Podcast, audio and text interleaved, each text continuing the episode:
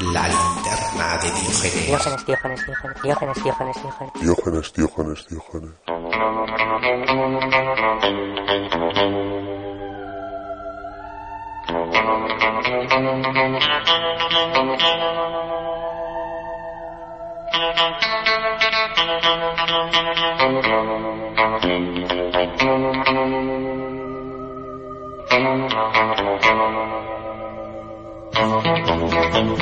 ¿Hasta qué punto somos dueños de nuestra vida? ¿Hasta qué punto somos dueños de nuestras decisiones? En un mundo en que grandes corporaciones poseedoras del capital manejan los hilos desde la trastienda, en un mundo donde las grandes decisiones están en manos de una minoría poseedora del capital.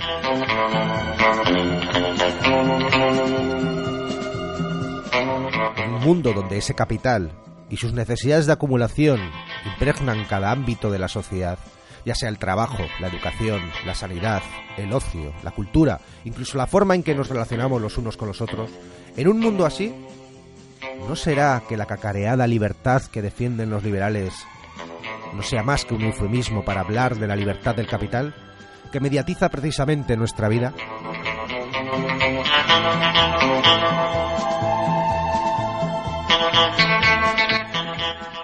Un mundo regido por unas minorías poseedoras del capital es un mundo que se mueve al ritmo y los intereses de esas minorías. Pero esto solo se sostiene porque una inmensa mayoría de la población delega, renuncia a su responsabilidad en otros para que piensen por ellos, para que les digan lo que tienen que opinar, lo que deben desear, a quién deben envidiar, a quién odiar, a quién temer, a quién admirar. Somos animales diseñados para pensar y sin embargo no tengo claro si realmente nos merecemos ese calificativo de sapiens. Y quiero recordar una cosa, que pensar y moverse son dos caras de la misma moneda, porque el pensamiento precede la acción y la acción activa el pensamiento. Soy el profesor Arcadio y esto es La linterna de Diógenes.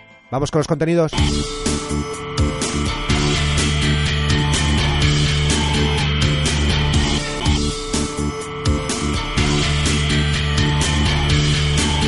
Esta semana no viajamos al pasado ni a territorios lejanos, porque en esta ocasión emprendemos un viaje hacia el interior de nuestra mente, o lo que es lo mismo, recorreremos las rápidas autopistas del cerebro para entender cómo este órgano produce eso que llamamos procesos mentales. Cómo tomamos decisiones, cómo encontramos nuevas soluciones, cómo somos capaces de predecir lo que va a suceder y adaptar nuestro comportamiento a un mundo complejo, manejando grandes cantidades de información, tanto del mundo exterior como del resto de nuestro propio cuerpo, para convertirnos en eso que llamamos personas.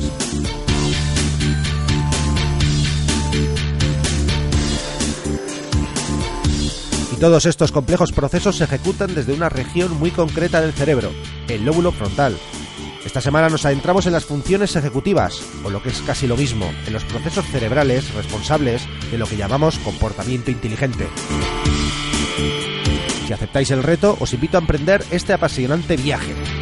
¡Empezamos!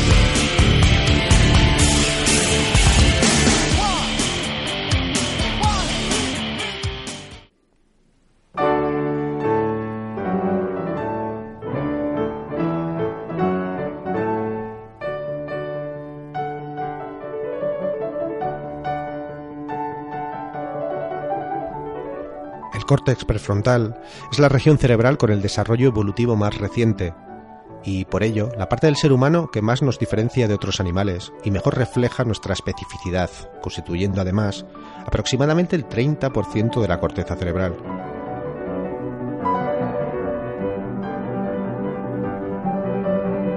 Desde un punto de vista funcional, se puede afirmar que en esta región cerebral se encuentran las funciones cognitivas más complejas del ser humano y se le atribuye un papel esencial en actividades tan importantes como la creatividad, la ejecución de actividades complejas, el desarrollo de las operaciones formales del pensamiento, la conducta social, la toma de decisiones y el juicio ético y moral.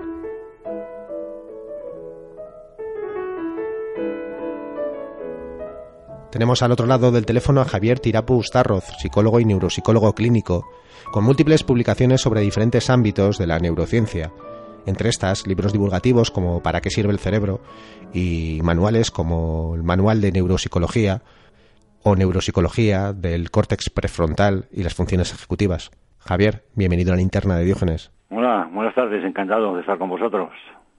Vamos, si te parece, a empezar con uno de los procesos cognitivos más amplios y que abarcarían a su vez eh, más sistemas de, procesamiento. Eh, la planificación. Eh, voy a intentar hacer una pequeña descripción y luego me dices en qué me he equivocado, ¿vale? Sí. la planificación, que sería la capacidad de seleccionar un objetivo, ir hacia adelante en el tiempo, es decir, anticiparse y visualizar cómo debería o cómo deseamos que sea algo. Sí. Planificar qué pasos debemos dar y para, para alcanzarlo, es decir, seleccionar la conducta que tenemos que desarrollar para lograr la meta visualizada. Y por último, llevarlo a cabo de forma eficaz. Eh, no sé si he sido muy preciso en la descripción, pero no. Sí, ha sido, ha sido preciso, sí. Pero tal vez sería mejor, si, si te parece, que sigamos un orden. ¿no? De cómo trabaja el cerebro a mm. pasos. Perfecto. Eh, porque este es uno de esta la planificación es un paso importantísimo o un proceso importantísimo de lo que llamamos funciones ejecutivas. Mm y que evidentemente está implicado en tener una buena una buena capacidad para resolver situaciones nuevas hmm. que eso son las funciones ejecutivas Adolf Adolf dice que las funciones ejecutivas son la capacidad de actuar en entornos cambiantes de una manera adaptativa hmm. ¿no? es decir ¿Para, ¿Para qué? Para buscar nuestra supervivencia y la calidad de nuestra supervivencia. A mí me parece muy buena definición la de Adolf, pero si nos fijáramos, eh, actuar de manera flexible en entornos cambiantes para, de una forma adaptativa, yo también creo que eso sería una magnífica definición de inteligente. inteligencia. ¿no? Por lo tanto, tenemos un problema de solapamiento de conceptos, ¿no? ¿Qué es la inteligencia? Y sabemos que la inteligencia hasta ahora Básicamente solo estamos de acuerdo en una cosa, que la inteligencia es aquello que miden los, los test de inteligencia. Pero a partir de ahí, lo que se ha, traído la neurociencia y la neuropsicología actualmente es otro concepto, que es este de funciones ejecutivas. Y yo lo que les pediría a los oyentes es que se imaginen a alguien que ellos piensan que es inteligente. Que se lo imaginen. Porque lo que nosotros no vamos a hacer, tú y yo, es eh, definir qué son las funciones ejecutivas, sino qué procesos están en, esa, en ese cajón. Que los vamos sacando de uno en uno y a ver si los oyentes están de acuerdo con nosotros en lo que les planteamos. ¿Te parece bien? Perfecto, vamos con ello.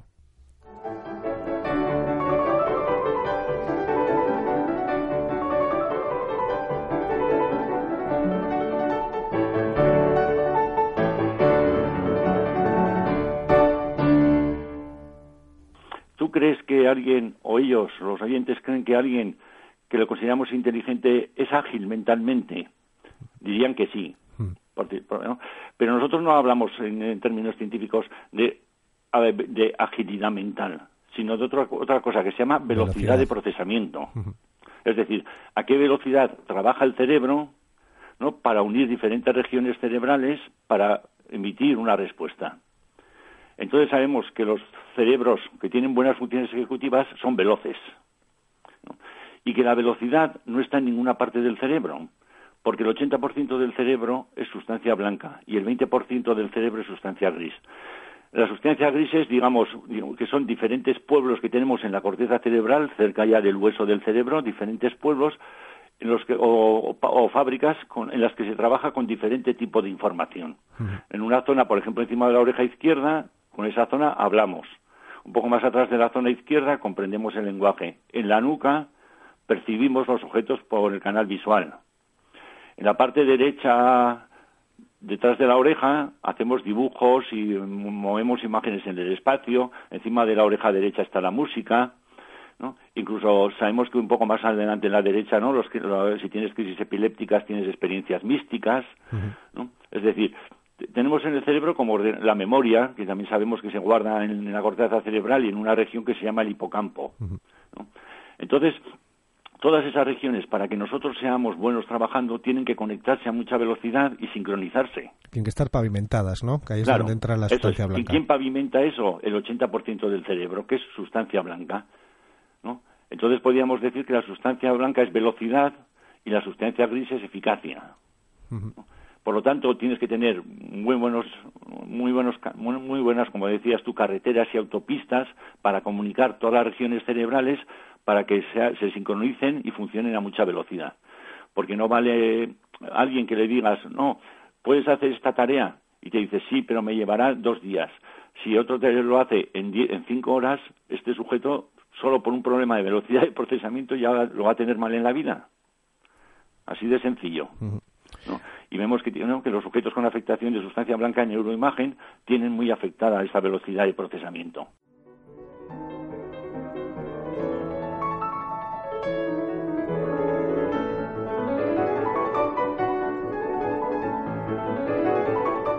Para llegar a un comportamiento inteligente, el primer paso es la facultad de discriminar entre todos los estímulos aquellos que son relevantes, hacer un filtro y mantener sobre ese estímulo la atención de nuestro cerebro. La capacidad de intercalar la atención entre un estímulo y otro y luego volver al anterior sin perder la información previamente recabada es una capacidad básica y necesaria para llevar a cabo los procesos cognitivos superiores.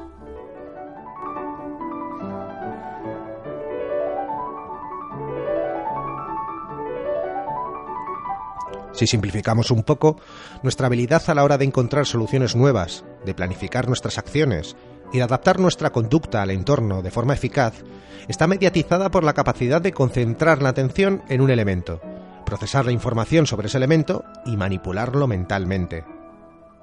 Y a esto se suma, por supuesto, la cantidad de elementos que seamos capaces de mantener, procesar y manipular al mismo tiempo.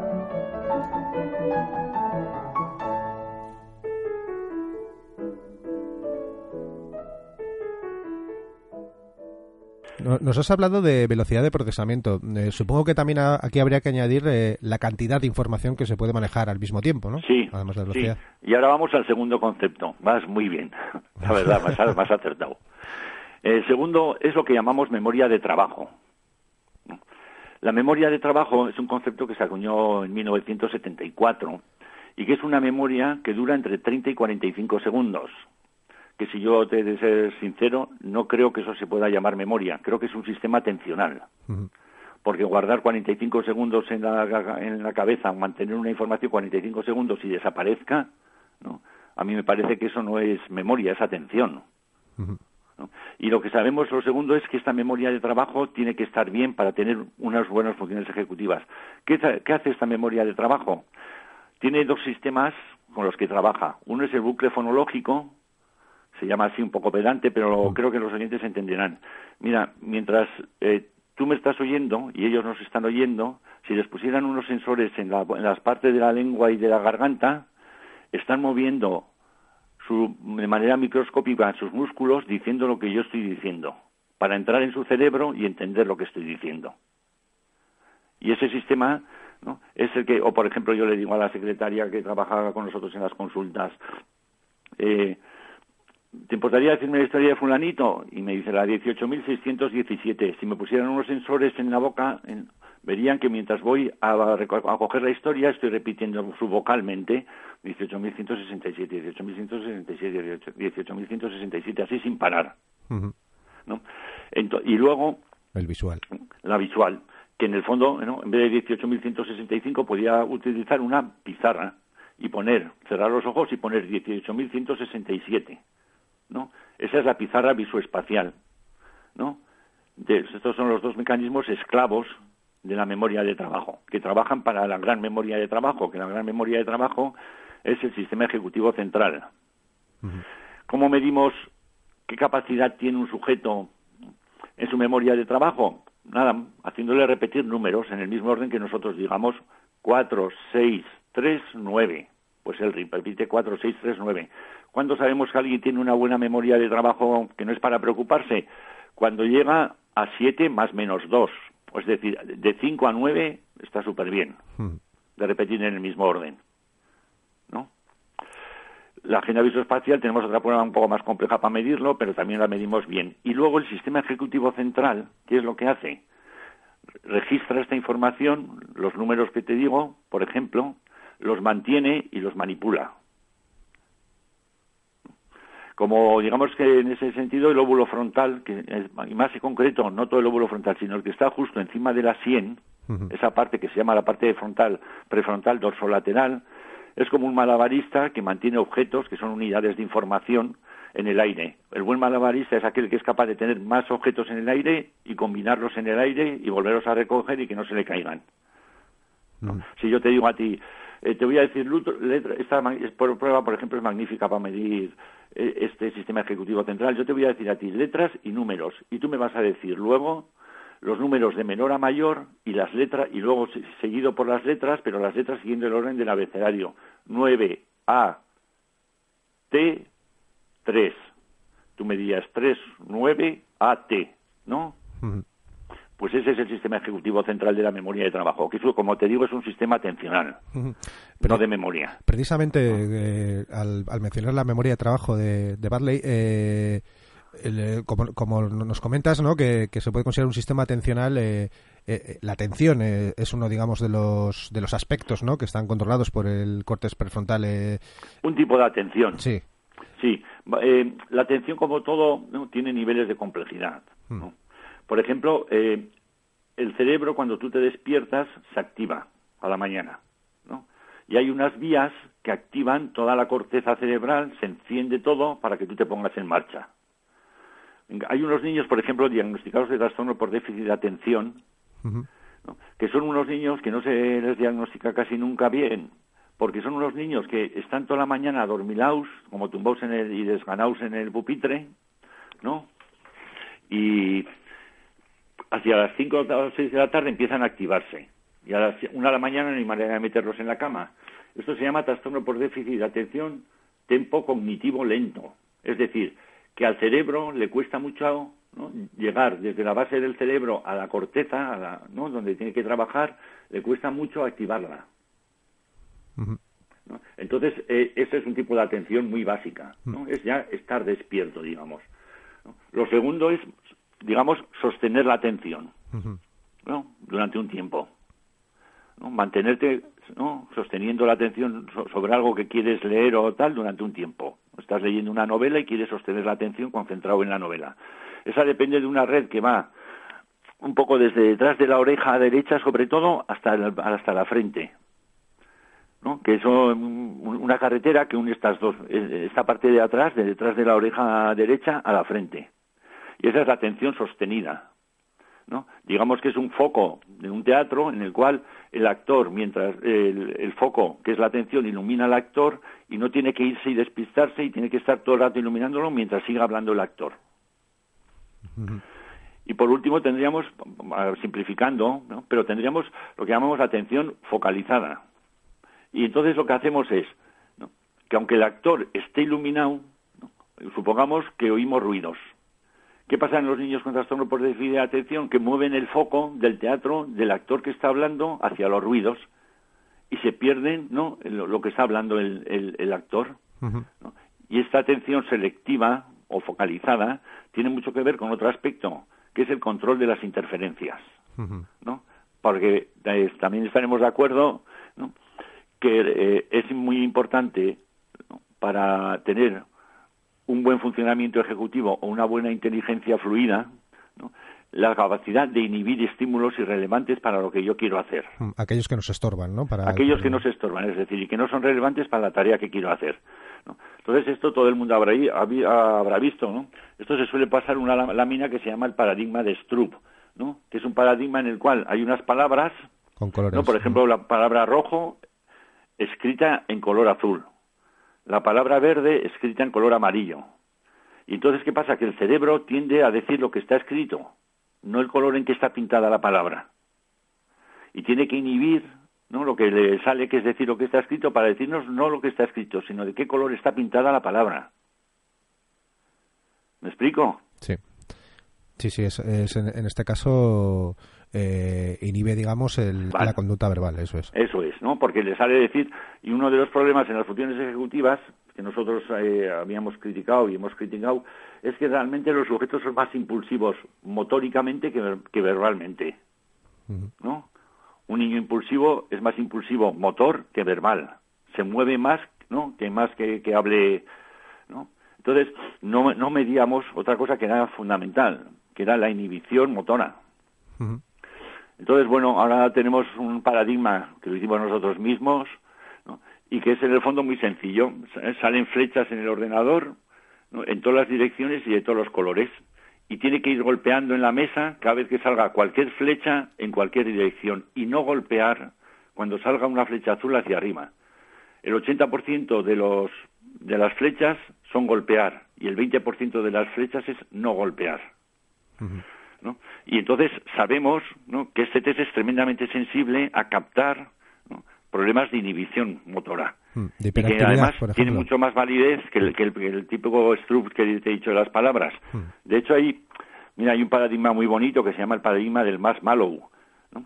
que es un pastelito que les encanta mucho a los niños americanos. Ah, sí, sí, Y entonces ya a los. Sí, a los seis años ¿no? se les pone un- el pastel y entonces la, profesora le dice, bueno, te dejo el pastel y me voy a ir un momento y cuando vuelvas y no te lo has comido te daré otro. ¿no? Sabemos que los niños que tienen problemas de inhibición se comen el pastel y los que no, no. Pero podemos predecir, haciéndole seguimiento de los seis años a los 18, ¿no? que los sujetos que se comieron el pastel tienen más problemas de adicción a drogas o de consumo de drogas sin alcohol, más fracaso escolar, más inadaptación social, etcétera. Lo podemos predecir como si se comieron un pastel a los seis años, fíjate. Porque todo esto tiene que ver con esa capacidad de, de mantener la, la atención, de inhibir la atención y, y relacionado además con la inhibición de conductas, entiendo. Claro, claro, la inhibición de conductas es fundamental. ¿no? Y esto lo que trata de medir es la inhibición de las conductas. Pero sabemos que los que esta inhibición motora, esta que te he dicho de golpear y no golpear con la flecha azul hacia arriba, predice muy bien cuándo van a ser van a tener problemas para predecir conductas, para, para controlar conductas. Es decir, si golpean con las azules hacia arriba, que ellos mismos se dan cuenta, pero ay, dicen, no, no lo hago bien, pero vuelven a golpear. Estos tienen problemas de inhibición motora y seguro que en la vida son impulsivos.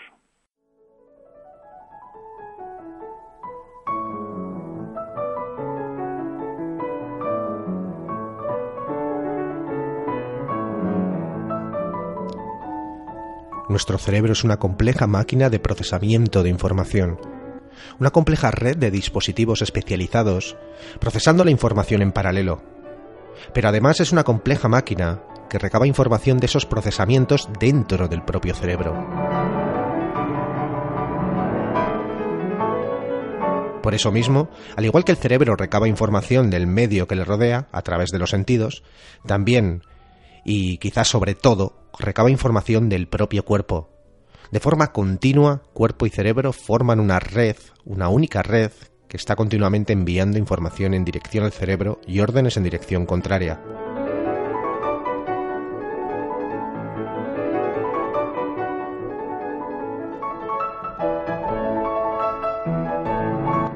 La mayor parte de estos procesos son automáticos.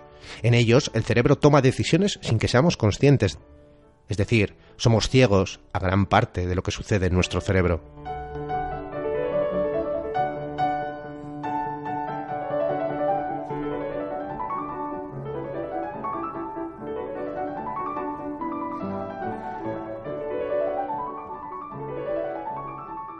Eh, ya que estamos hablando de la atención, eh, entiendo que, puede ser volcada hacia el exterior, eh, pero también hacia el interior, ¿no? Hacia lo- los estímulos de- del propio cuerpo. Sí, mira, eso que planteas también tiene muchísimo interés, porque normalmente si le preguntáramos a cualquiera, incluso a algún especialista del, del cerebro, ¿no? ¿Cómo trabaja el cerebro? Te suelen decir el modelo un poco como los ordenadores, siempre te ponen el mismo ejemplo, el ¿no? input y output. Sin, sin pu- input, ¿no? Es decir, entra información, el cerebro la procesa y emite una respuesta. Y yo le suelo preguntar cuando doy cursos, ¿y de dónde obtiene información el cerebro? Y me dicen, de los sentidos. Y les digo, ¿y del propio cuerpo? Ah, del propio cuerpo también, claro. Pero ¿por qué es crucial lo del propio cuerpo? No para sentir dolor cuando te duele algo que también es importante, o sentir deseo o sentir placer, porque eso no se siente en el cerebro, se siente en el cuerpo. Pero sobre todo para que el cerebro se informe de las emociones que tienes. Porque, que se fijen también los oyentes, nunca han sentido una emoción en el cerebro, siempre han sentido una emoción en el cuerpo. Y además, por como muy bien decía William James en 1890, Estaba pensando justo en eso. en William James. Sí. Sí, sí. William James dijo, y de- me atrevería a decir más, si estaba en lo cierto William James, no tenéis miedo y luego tembláis. Primero tembláis y luego sentís miedo. O sea, Es decir, primero se sienten las reacciones viscerales y luego el cerebro lee las reacciones viscerales y te dice, eh, que estás sintiendo una emoción, ponte tu atención sobre eso porque algo importante está pasando ¿no? y puede estar en juego tu supervivencia. Hay que tener en cuenta que nuestro cerebro no se ha modificado nada en los últimos 50.000 años. ¿no? Por ejemplo, ahora una crisis de pánico, claro, tú te pones hace 50.000 años en la selva, ¿no? ves una fiera a 30 metros, las manos te empiezan a sudar porque sudadas agarran mejor a las ramas de los árboles, ¿no? que secas. El corazón empieza a palpitar a toda velocidad para mandar más sangre y glucosa a los, a los músculos para salir corriendo más deprisa. Las pupilas se dilatan para abrir el campo visual y ver por dónde tienes que huir. Y incluso se pueden entrar ganas de orinar y defecar para perder peso. Eso era buenísimo en la selva porque estaba en juego tu supervivencia, pero ahora te dan en el Eroski y no es práctico. ¿No? Eh, pero son sistemas ancestrales que todavía están dentro de nuestro cerebro. En cuanto a, las, a los trastornos, por ejemplo, en, la atención, eh, algunos trastornos eh, eh, pueden provocar una continuada focalización de la atención hacia el interior. Es decir, por ejemplo, puede haber casos en los que el cerebro busque continuamente información del propio cuerpo porque no la encuentra. Sí, te voy a decir uno muy claro. La hipocondriasis. El hipocondríaco, ¿no? estos sujetos que creen ¿no? tener siempre algo, tienen toda la atención volcada hacia el interior yo he visto varios y los he tratado para volcar la, el mejor tratamiento para la hipocondria, aparte de tomar, si quieren tomar antidepresivos, que tomen, pero es enseñarles a volcar la, atención hacia estímulos externos, externos y empezar a atenderlos. ¿Por qué? Porque están todo el rato pendientes de cualquier señal que llegue de su cuerpo, el cerebro la amplifica y les hace ver que tienen cualquier enfermedad, con cualquier signo que tengan o cualquier pequeña molestia que tengan en el cuerpo. Están hipersensibilizados a cualquier sensación que llegue de su propio cuerpo al cerebro. El cerebro la amplifica y le dice, uy, te está pasando algo malo, a ver si vas a tener un tumor o a ver si no sé qué. Eso es un ejemplo magnífico de gente que tiene volcada toda su atención hacia estímulos internos.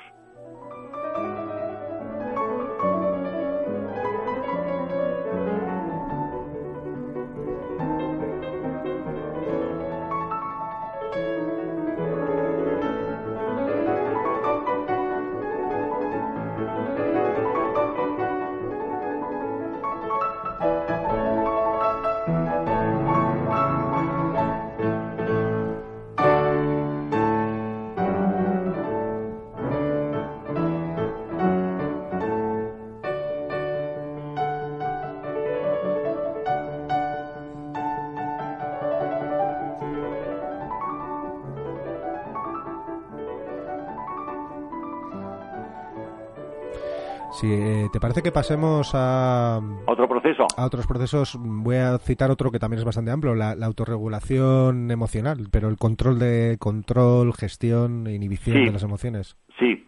Lo que pasa es que la autorregulación y el control de las emociones forman parte de un concepto ¿no? que todos sabemos que ha estado muy de moda, la inteligencia emocional. Mm. ¿No? Que para mí, si te digo la verdad, el libro de Goleman me parece un ladrillo ilegible. y el que lo haya terminado de los que nos están oyendo, le felicito de verdad, ¿no? Por haber terminado el libro de Goleman sobre la inteligencia emocional. Pero en neuropsicología actual, esto es muy, muy bonito porque lo que nosotros planteamos sobre la autorregulación emocional, básicamente lo que está guiando la autorregulación emocional es un proceso que es el último y más complejo de los que estamos señalando, ¿no? que es la toma de decisiones. Entonces vamos a imaginarnos ¿no? con la planificación que comentabas tú antes, ¿no? de hacer ensayos mentales dentro de tu propia cabeza, ¿no? porque el ser humano tiene que darse cuenta de una cosa muy importante, es la única especie que tiene un simulador virtual dentro de su cabeza. Puede imaginar diferentes posibilidades, mm. diferentes mundos, diferentes vidas para él. Dentro de seis meses, donde quiere ir de vacaciones, qué quiere hacer con su vida. No puede proyectarse hacia el futuro sin ningún problema. ¿no? y hacer ensayos mentales de cómo le gustaría verse en su futuro. Eso, ¿no? Mm. Dice Dennett, que es un filósofo de la ciencia, que por mm. eso somos criaturas popperianas, en honor al filósofo Karl Popper. Pero estos ensayos mentales los hace el cerebro, el cerebro frío, calculador, unido a otro proceso, eh, a otro proceso cognitivo que es muy importante, unido a la planificación, que es la flexibilidad cognitiva. ¿Qué es la flexibilidad cognitiva? Creo que se podrá entender. Vamos a ver. Es lo contrario a la rigidez cognitiva. ¿Qué hace entonces un tío flexible cognitivamente? Si se le pone un problema que tiene que resolver en la vida, lo que hace la flexibilidad cognitiva es que se le ocurren cinco o seis soluciones. ¿Qué hace un rígido cognitivo? Que se le ocurren dos o una. ¿Quién tendrá más probabilidades de, ir bien por la vida? ¿El que baraja más posibilidades o el que baraja solo dos? Hmm. ¿No? el que baraja seis. Eh, utilizando un poco, andando en este término de flexibilidad cognitiva, flexibilidad mental. Eh, y luego vamos a la toma de decisiones, porque esto mm. tengo que explicarlo para mm. explicar la toma de decisiones, pero eh, dime, dime, sí. Precisamente relacionado con esa capacidad de, anticipar lo que puede suceder, los pasos que puedo dar, buscar soluciones novedosas, ¿no? en el caso de lesiones o patologías asociadas a al corte prefrontal. Eh, muchas veces los sujetos son capaces de resolver adecuadamente tareas rutinarias, pero incapaces de resolver tareas novedosas. Eh. Exactamente, exactamente, mm. sí. Y eso lo decía Rilander en 1939, lo mm. que acabas de decir. En este sentido, creo que es muy paradigmático el, ejemplo del autismo. Eh, personas afectadas por ese trastorno suelen presentar dificultad a la hora de enfrentarse a situaciones novedosas, y esto se traduce en irritabilidad ante los cambios, o tendencias a comportamientos rutinarios, incluso ritualizados. sí, sí, sí. Mira, el autismo eh, tal vez a mí, el, autismo hay tres teorías para explicarlo, ¿no? La teoría de la coherencia central, en la que no voy a entrar, el, que hay una disfunción ejecutiva, ¿no? En el sentido que tú muy bien has señalado, de problemas de flexibilidad cognitiva y de planificación y de toma de decisiones, pero sobre todo, ¿no? La que a mí más me gusta es la hipótesis del cerebro masculinizado. Y te explico, mira, eh, los chavales con trastornos del espectro autista o Asperger son, eh, como decía Brentano en el siglo XIX, los seres humanos están divididos en buenos, en físicos populares y psicólogos populares, decía. Los físicos populares saben que una pelota la, mueve, se, mueve porque la impulsas. Y un psicólogo popular sabe que tú te mueves porque deseas moverte. Los Asperger y los TEA quieren que todo funcione para su cerebro y no generarle caos por las leyes de la física. Y todo en ese sentido tiene que ser predecible. Ellos cuando se ponen muy mal, cuando ¿quién, es más impredecible que, un ser humano? ¿Hay algo más impredecible para un ser humano que otro ser humano? Lo más impredecible e invasivo que puede haber. invasivo. Porque es alguien que se intenta meter ponen mal los niños, Normalmente cuando se les acerca, ¿qué? ¿Un camión de juguete o un ser humano? Claro. Un ser humano porque no pueden predecir qué va a hacer. Pero en cambio son muy buenos sistematizadores. De hecho, lo que sabemos es que en las mujeres de por sí no es una casualidad que haya casi siete, ocho trastornos del espectro autista varones por cada niña. Tenemos que pensar por qué. Y lo que sabemos es que las niñas y los niños, las, y digo bien, ¿eh? las 24 primeras horas de vida, les ponemos un muñeco con una cara eh, robotizada y una cara humana. Los niños miran más la cara robotizada y las niñas la cara humana. Y sabemos que las mujeres tienen más neuronas para la empatía que los hombres. Y además sabemos que a los tres meses podemos predecir cuánto van a mirar la cara robotizada o la cara humana, ¿sabes cómo? Midiendo la cantidad de líquido de, testosterona, que es la hormona que masculiniza el cerebro, midiendo qué cantidad tenía la madre de testosterona en el líquido amniótico. Por lo tanto, ¿Y qué sabemos? Que los niños con TEA y, y trastornos de espectro autista, sus padres, sus madres estaban demasiado bañadas en testosterona, en el líquido amniótico. Y el cerebro se masculinizó radicalmente y entonces son muy buenos físicos, pero malos empatizadores. Y no pueden predecir las conductas humanas, ¿por qué? Porque no responden a esto que te he dicho, ¿no? A las leyes de la física. La gente, si quiere, en su casa puede saber ahora mismo, sin pagar ningún análisis, cuánta testosterona tenía en el líquido amniótico de su madre. ¿Quieres que les propongamos cómo? a ver. Bien. Que se miren el dedo anular, que es en el que solemos llevar el anillo, y el dedo índice, ¿no? Con el que solemos indicar, ¿no? En medio está el corazón, el dedo corazón. Tú mírate, Arcaiz, ¿eres tú? Sí, sí, estoy en ello. ¿No? tú mírate, yo me miro y yo tengo claramente el dedo anular más largo que el dedo índice. ¿Tú? Eh, no, yo no, yo al revés. Más, más, el dedo índice. Más el dedo índice más largo. El de, indicar. Sí, el de indicar más largo. Más largo, seguro, ¿no? Sí, sí. Pues tu madre tenía poca testosterona en el líquido amniótico. Mm. Eso quiere decir que tengo mayor capacidad de empatía. Exactamente. Tienes mayor capacidad de empatía y más capacidad de socialización. Ah, mira. Yo, en cambio, pues ya ves, no sé si tengo empatía, pero socialización no mucha, eso ya sé. pero es, es, una buena explicación para, para ver por qué no me gustan Pero que se mire y verán, el cuando más distancia hay del dedo índice al, al, corazón a favor del índice, perdón, del índice al anular a favor del anular, o sea, el anular es más largo que el índice, había más testosterona en el líquido amniótico de la madre. Y sabemos que en los Asperger esta diferencia está como muy disparada. ¿No? Es decir, la hipótesis de... ¿no? Entonces sabemos que ellos son buenos físicos. Y que realmente, si un Asperger de estos que saben mucho de física y tal, pasara, ¿no? la tortura que es pasar, esto tiene unas implicaciones para la educación importantísimas. Para ellos es una tortura pasar todo esto que les obligamos de los contenidos educativos, ¿no? Porque ellos en lenguaje y en literatura, etcétera, ¿no? Y en la vida incluso, por ejemplo, ellos sabes qué pasa, tienen un problema dentro de esto que acabamos de decir. No pueden mentir. Y la mentira, yo he defendido en algunos de mis trabajos, es adaptativa. Tiene que ver con la teoría de la mente, claro. Claro, porque tú te imagínate que eh, hoy te encuentras con tu vecina en el ascensor y te dice, hola, ¿qué tal? Bien, eh, vengo de la peluquería, ¿cómo te parece que me han dejado? Y le dices, horrorosa. Claro, esto es lo que hacen los Asperger, ¿no? Y somos cerebros sociales preparados para actuar con otros cerebros, mentes para interactuar con otras mentes.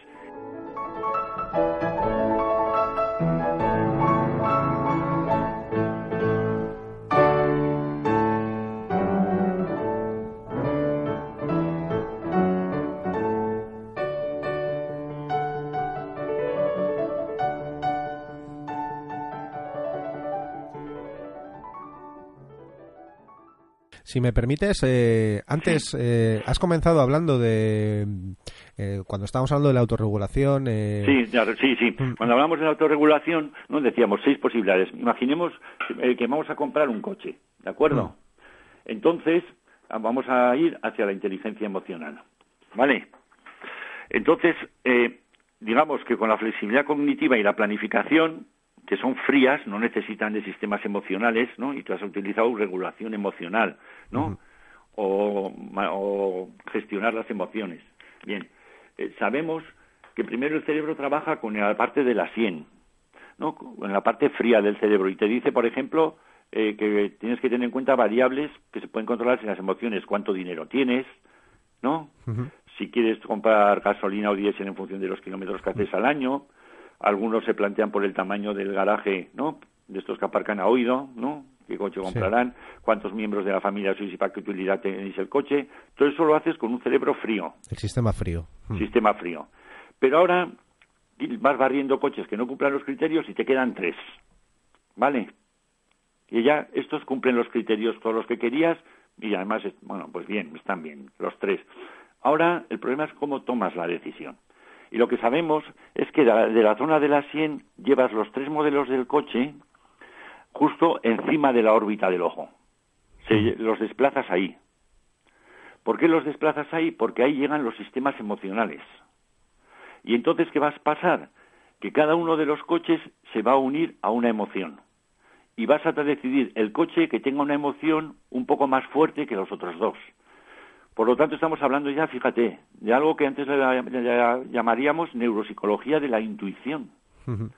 Porque yo también he descrito la intuición como el roce que, salta, como la chispa que salta del roce entre una posibilidad y una emoción. ¿No es acaso eso es una, intuición?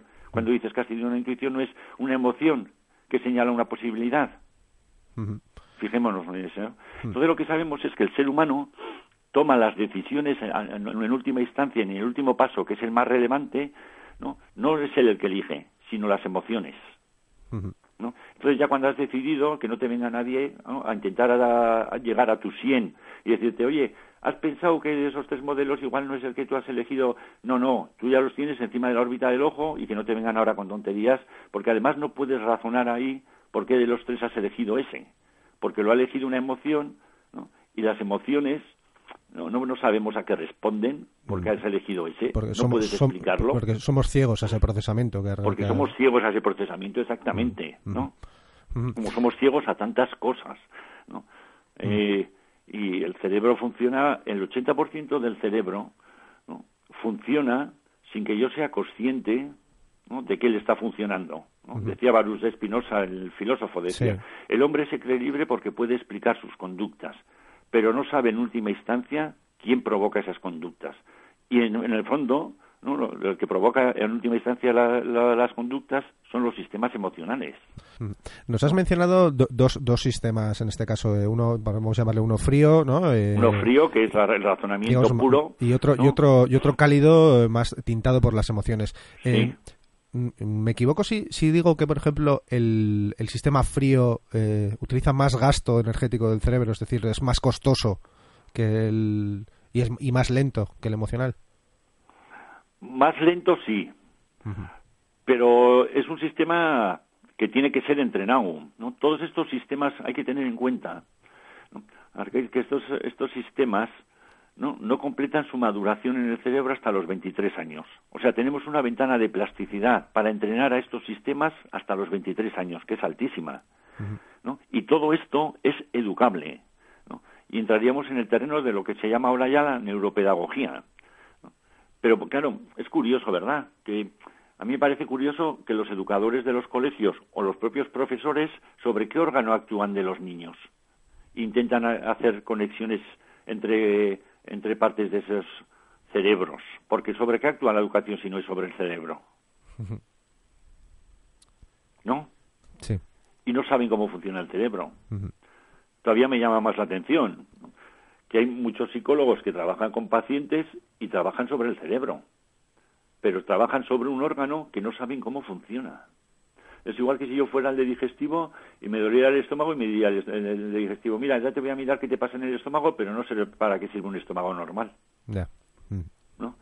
Y a mí me parece que los hombres de ciencia deben de estudiar el órgano sobre el que actúan, porque sabemos que las psicoterapias, ciertas psicoterapias y no otras, modifican el cableado cerebral y otras no lo hacen. Y cada vez tenemos más evidencia científica de esto, de que hay terapias eficaces y efectivas y podemos demostrarlo por imagen que un sujeto antes y después de la psicoterapia que sean, si le ha ido bien, vemos que en la neuroimagen se han modificado los patrones de conexión en el cerebro.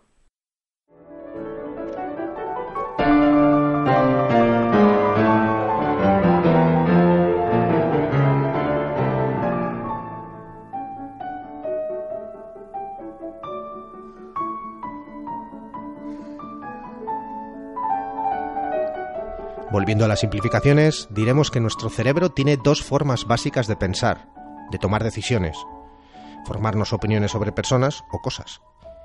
Un sistema frío, lento, basado en el razonamiento, del que somos bastante conscientes, y otro sistema caliente, mucho más rápido, impulsado desde los sistemas emocionales. Ambos son sistemas que nos han sido útiles a lo largo de nuestra historia evolutiva. La lenta nos permite ver una herramienta detrás de una piedra, e imaginar qué pasos debemos dar para convertir la piedra en una herramienta, en un cuchillo. El sistema caliente, el emocional, nos permite tomar decisiones rápidas y reaccionar lanzando orden de activación a todo nuestro cuerpo si vemos a alguien acercarse con un cuchillo.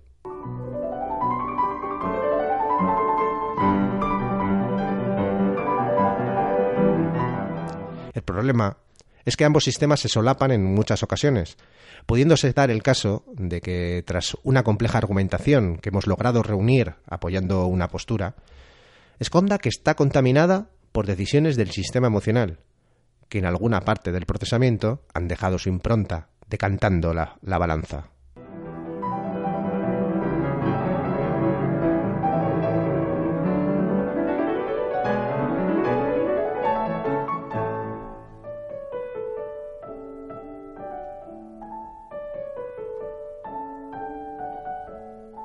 Un mal funcionamiento ejecutivo o incluso una lesión o una patología asociada a esta región cerebral puede implicar la incapacidad de regular o incluso inhibir ese sistema emocional.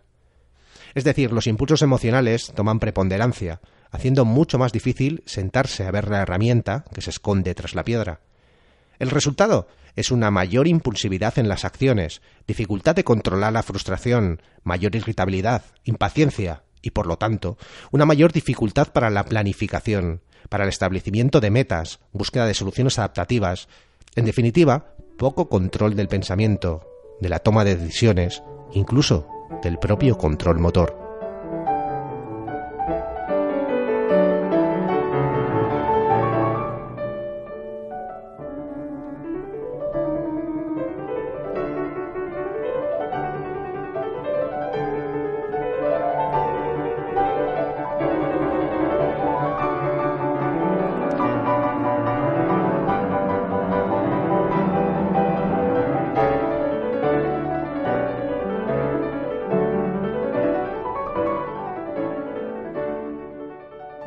Poco más en, en, bueno, en esta relación entre razón, emoción y, demás, y, digamos esa control o inhibición que puede ejercer el, el cerebro ejecutivo sobre las emociones, eh, lesiones o patologías asociadas precisamente a, esta parte del cerebro pueden producir eh, pues eh, conductas más impulsivas, irritabilidad ante la frustración o esperas y capacidad de sí, sí, sí, lo que, lo que produce las lesiones ¿no? de la zona orbital, ¿no? que está justo encima del ojo, como he señalado, producen lo que se llama un síndrome orgánico de personalidad. Se te cambia radicalmente la personalidad. De hecho, ¿no? un caso muy llamativo y que era muy claro que nosotros vimos era una, una chica que era monja, ¿no? religiosa, le habían pasado pruebas psicológicas y de test de personalidad y demás para entrar al convento, porque ese convento era muy firme en esto, ¿no? Y describían a esta chica como una chica, una perfecta monja, vamos, ¿no? Tenía todas las actitudes para ser una perfecta monjica. Y bueno, le pilló un coche, tuvo un golpe. Y bueno, sus padres, ¿no? Que eran de creencias muy firmes religiosas. Eh, vieron que su hija había cambiado, pero claro, veían poco menos que había que estaba, estaba poseída por Satán, ¿no? Porque empezó a consumir cocaína, alcohol, promiscuidad sexual, eh, iba por todas las cafeterías de la ciudad donde es ella, que no es de Pamplona, pero no comentaré para no dar pistas, ¿no? Por todas las cafeterías de su ciudad, ¿no? Se pedía una comida y como tiene la cara, la cara no se le cambió y sigue con la cara de monjica, colaba en todas. Mm. Oiga, se me ha olvidado sacar dinero con la tarjeta. ¿Dónde está el cajero más cercano? Y ya le habían visto el pelo. Mm. Incluso esta intentó agredir y matar a su psicólogo a martillazos. Hay, hay un, bueno, un caso histórico muy, muy, famoso, el de Phineas Gage, estaba pensando eso, sí. sí. Mm. Phineas Gage en 1868, ¿no? Que era un mm. trabajador de una línea ferroviaria en Vermont, en Estados Unidos, ¿no? Y él lo que hacía es cuando ponían la dinamita, ¿no? Ponía, le ponían tierra y él machacaba, ¿no? aplastaba un poco la tierra sobre la dinamita con un palo que llevaba en la mano, un barrote de hierro.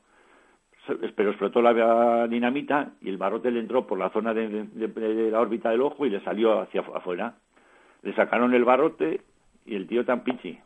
Hmm. Lo que pasa es que empezaron a ver que Phineas, como dice el doctor Harlow en su conferencia en Massachusetts, cuando explica el caso de Phineas, explica, dice el, doctor Harlow, antes era un hombre disciplinado, responsable, coherente, y ahora solo se deja llevar por sus propensiones animales.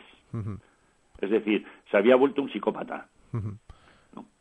y... esto se llama la psicopatía, se la ha llamado clásicamente la psicopatía adquirida. Eh, no, porque una lesión en esa zona te puede convertir en un ser auténticamente antisocial. Y tenía eh, dificultades para, en este caso, para, para establecerse metas, para llevarlas a cabo. Para sí, sí, llevó una vida desastrosa y eso, fue a los 26 años y murió de manera penosa y con ataques, convulsiones epilépticas a los 32 años. Phineas Gay.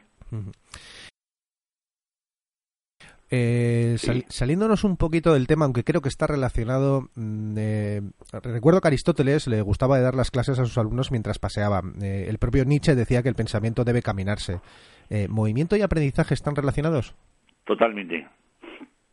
Mira, se acaba de publicar un estudio en el cual unos niños en, en, unos colegios de Estados Unidos se dieron cuenta que tenían muy buen rendimiento durante todo el día, desde digamos desde las nueve de la mañana hasta la tarde pero otro grupo de niños empezaban a tener un buen rendimiento a la una del mediodía, ¿no? Hasta de nueve a una no rendían apenas. Empezaron a medir todas las variables, que si serían los profesores, la luz de las clases donde entraba la, ¿no? Más luz o menos luz, lo que desayunaban, lo que no sé qué. ¿Sabes cuál fue el predictor más fuerte para saber quiénes iban a tener un buen rendimiento y un buen aprendizaje de nueve a una, y además el resto del día y los que empezaban a partir de la una, los que habían ido en coche versus los que habían ido andando. Es decir, los padres les dejaban en, el, en el cole adormilados y tienen cuatro horas para activar la corteza cerebral. Los que van andando oxigenan el cerebro, llegan y ya está el cerebro eh, preparado para aprender. Los ancianos con, con, alteraciones de memoria, ¿no? que decimos esto de los sudokus, los sudokus, ¿sabes para qué le sirven al cerebro? Solo hasta cuando, hasta cuando aprende a hacer sudokus, ya no le interesan. Al cerebro siempre le interesa lo novedoso, lo nuevo. Si sabe hacer algo, se activan muy pocas zonas porque ya sabe hacerlo. Esto es ¿no? Siempre que pregunto en mis clases, en mis, cuando voy a clases de máster y así les pregunto, incluso a mis alumnos de neuropsicología, ¿no? Les digo, vamos a ver, imaginaros que a un sujeto le ponemos un test y tiene que resolverlo. Y en uno vemos que se, al, mirarle el cerebro, ¿no? Con una con neuroimagen vemos que se activan cantidad de zonas cerebrales.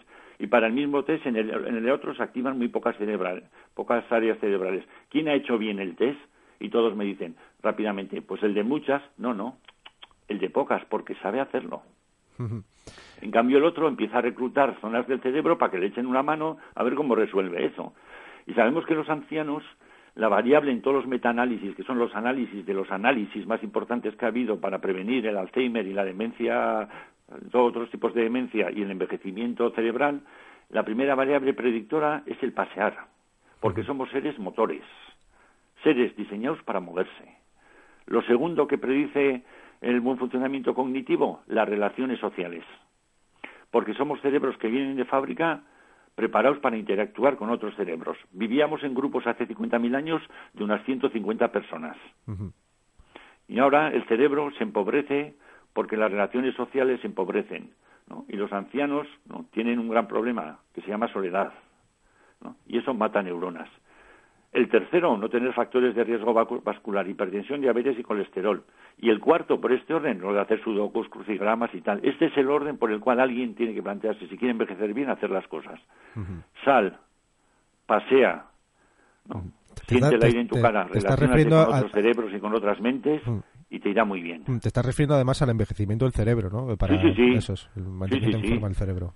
Sí, sí, el cerebro envejece, empieza a envejecer a los 40 años. Todo lo que vivimos de más es de regalo. O sea, el cerebro está diseñado para vivir 45, pero el avance de la tecnología y la medicina hace que vivamos 80. Pero para mantener un cerebro fresco a los 80 años, sabemos que todo esto hace que lo mantengas fresco. Mira, hay unas monjas en un convento en Mankato, en, en Minnesota, que todas viven entre 90 y 100 años y ninguna tiene Alzheimer. Se estudia a estas monjas y ¿qué hacían? A no ser que haya un gen, ¿no? Que sea para ser monja y para protegerte del Alzheimer sea el mismo.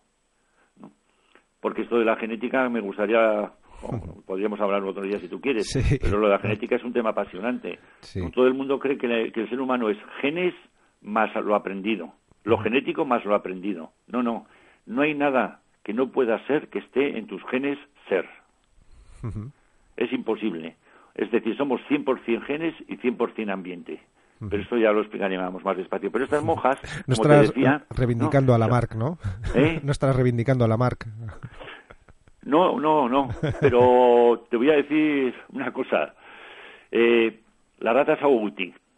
Las ratas agouti son gordas, ¿no? Muy gordas, rubias, de color de un pelo rubio. Puedes mirarlas en internet porque son muy curiosas. Son gordas, muy obesas, con un pelo rubio chillón, comen con una voracidad tremenda, no paran de comer, ¿no? Y claro, tienen colesterol, diabetes, hipertensión y mueren de cáncer todas. Ahora tú a una rata aguti madre le restringes un poco la dieta, es decir, que coma menos, le dejas comer menos, bien pero menos. Y le pones ¿no? vitamina B6, B12, ácido fólico y omega 3 en su dieta. ¿Sabes? En la siguiente generación, las hijas de esa rata ya ni tienen cáncer, ni colesterol, ni diabetes, ni, tienen tanta voracidad comiendo, comen normal. Pero lo más curioso es que la rata ya no es rubia, gorda, ¿no? Y grande, es pequeña, gris oscura y pequeñita, muy pequeñita y de color gris oscura. En una generación has cambiado la, la raza de rata. Sí, señor, eso es la marquismo.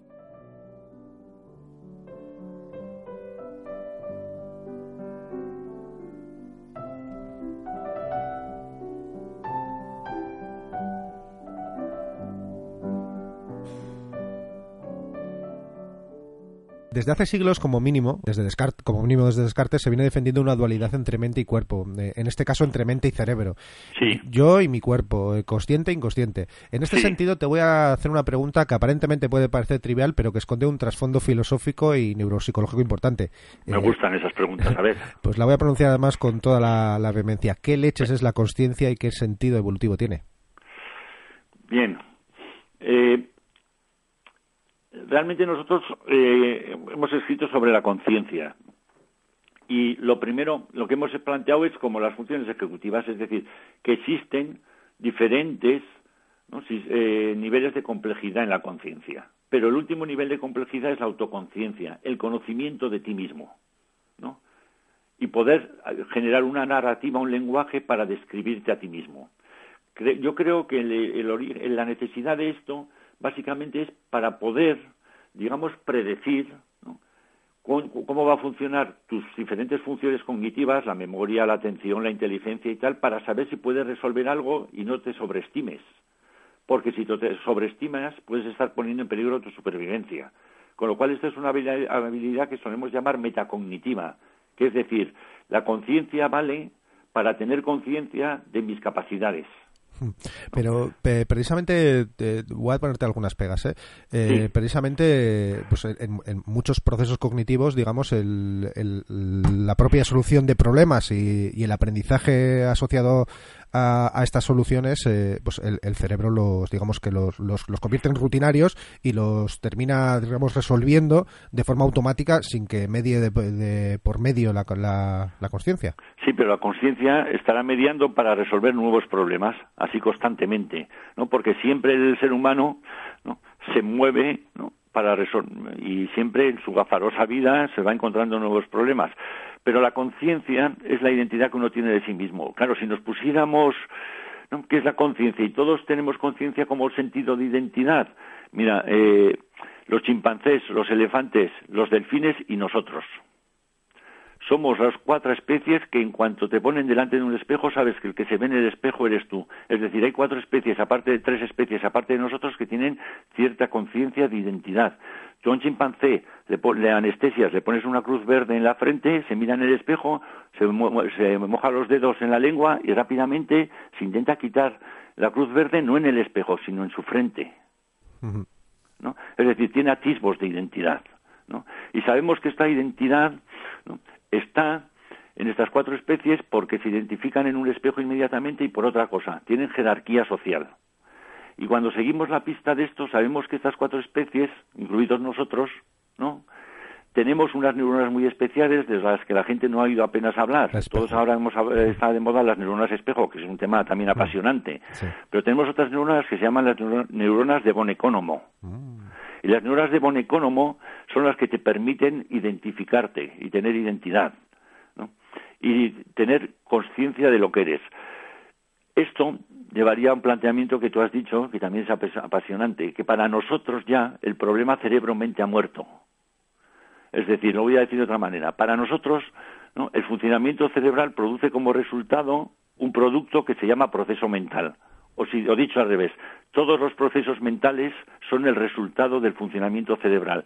Y no hay ningún proceso mental, por altísimo que nos parezca y nos haga más humanos, que no esté dentro de esta masa gelatinosa del tamaño de un coco, la forma de una nuez, del color del hígado recién cocido y la textura del paté y que pesa kilo y medio. y ya está. No hay fantasma en la máquina, ¿no? No hay fantasma en la máquina, como sí, sí. Eh, ya para terminar, eh, Steven Pinker, en la primera página de su famoso libro ¿Cómo ¿La funciona la o cuál? El de Cómo funciona la mente, eh, citaba al lingüista Chomsky diciéndonos que en cierta ocasión sugirió que nuestra ignorancia se podía dividir entre problemas, y misterios. Que decía que cuando abordamos un problema puede que no sepamos su solución, pero tenemos intuición, un conocimiento cada vez mayor y ciertas ideas de qué andamos buscando y qué nos podemos encontrar. En, cambio, cuando nos enfrentamos a un misterio, sin embargo, solo podemos quedarnos mirando fijamente, maravillados y desconcertados sin siquiera saber por dónde empezar. Por dónde eh. empezar, sí. Pues el cerebro humano hoy en día ha pasado de ser un misterio a ser un problema. Muy bien. pues eh, con esto vamos a terminar. Eh, Javier, muchas gracias por ayudarnos a entender un poco mejor ese órgano. encantado de compartir este tiempo con vosotros. Bueno, pues, contar conmigo cuando pues hablaremos seguramente porque nos hemos dejado en tintero un montón de temas apasionantes. Pues un abrazo, Javier. Otro, un placer.